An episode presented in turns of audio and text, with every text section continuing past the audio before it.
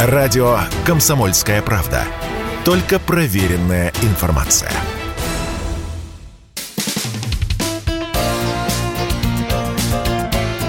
Говорит полковник. Нет вопроса, на который не знает ответа Виктор Баранец. То, что рассказал британский наемник о путях его следования на Украину, во многом известно нашей разведке. Но я бы хотел для начала сказать, как вербуются эти наемники. Вербовки наемников для участия в войне на Украине участвуют многие посольства Украины за рубежом. И в Англии, и в Германии, и в Франции.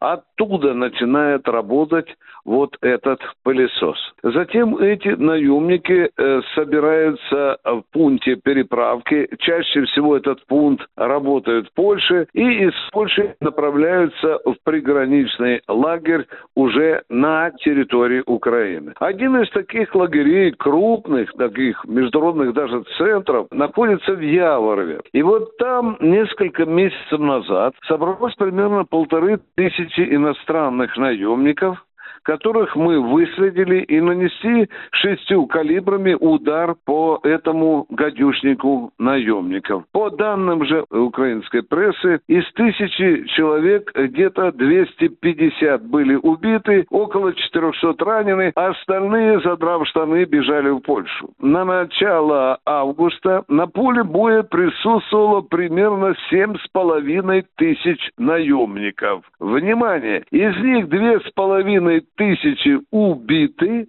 еще две с половиной тысячи тяжело ранены и уже там развозятся по европейским госпиталям, по Западной Украине и так далее. Таким образом, мы можем сегодня говорить, что сегодня на поле боя присутствует примерно две с половиной-три тысячи иностранных наемников. Но это что касается наемников. Есть же и другие проблемы, и они связаны прежде всего с западными поставками оружия, боеприпасов и горючего. Вот здесь здесь большая проблема. Американцы достаточно ехидном тоне сообщают о новых партиях поставок на Украину. Вы знаете, сообщают с такой легкостью, словно на мешки с картошкой завозят или арбузы, и все это спокойненько попадает на передовую. 120 гаубиц американских, эти М3 семерка, они же все-таки оказались на поле боя. И мы только их начали крошить, когда они стали участвовать в боевых действиях. А сейчас уже идут по несколько десятков танков. Вот Польша даже закатила 42 танка. Там, слава Словакия тоже постаралась, там Румыния. Сейчас уже готовятся в Польше самолеты. Да, старенькие советские самолеты, но на них уже украинские летчики учатся летать. И здесь вопрос, а как перекрыть все эти артерии? Как, в конце концов, перерубить Бескидский тоннель двухпутный, который ведет во Львовскую область, который шурует день и ночь, работает грузы, по нему идут с запада на Украину. Вопрос возникает, а как на сто процентов это все перекрыть?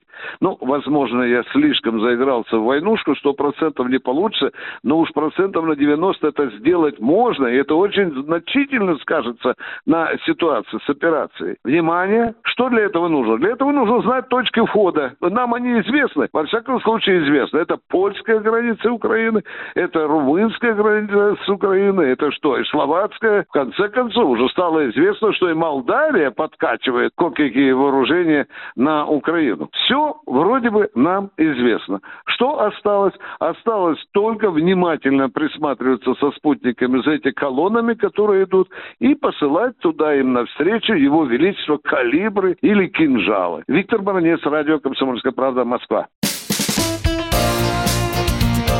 Говорит полковник.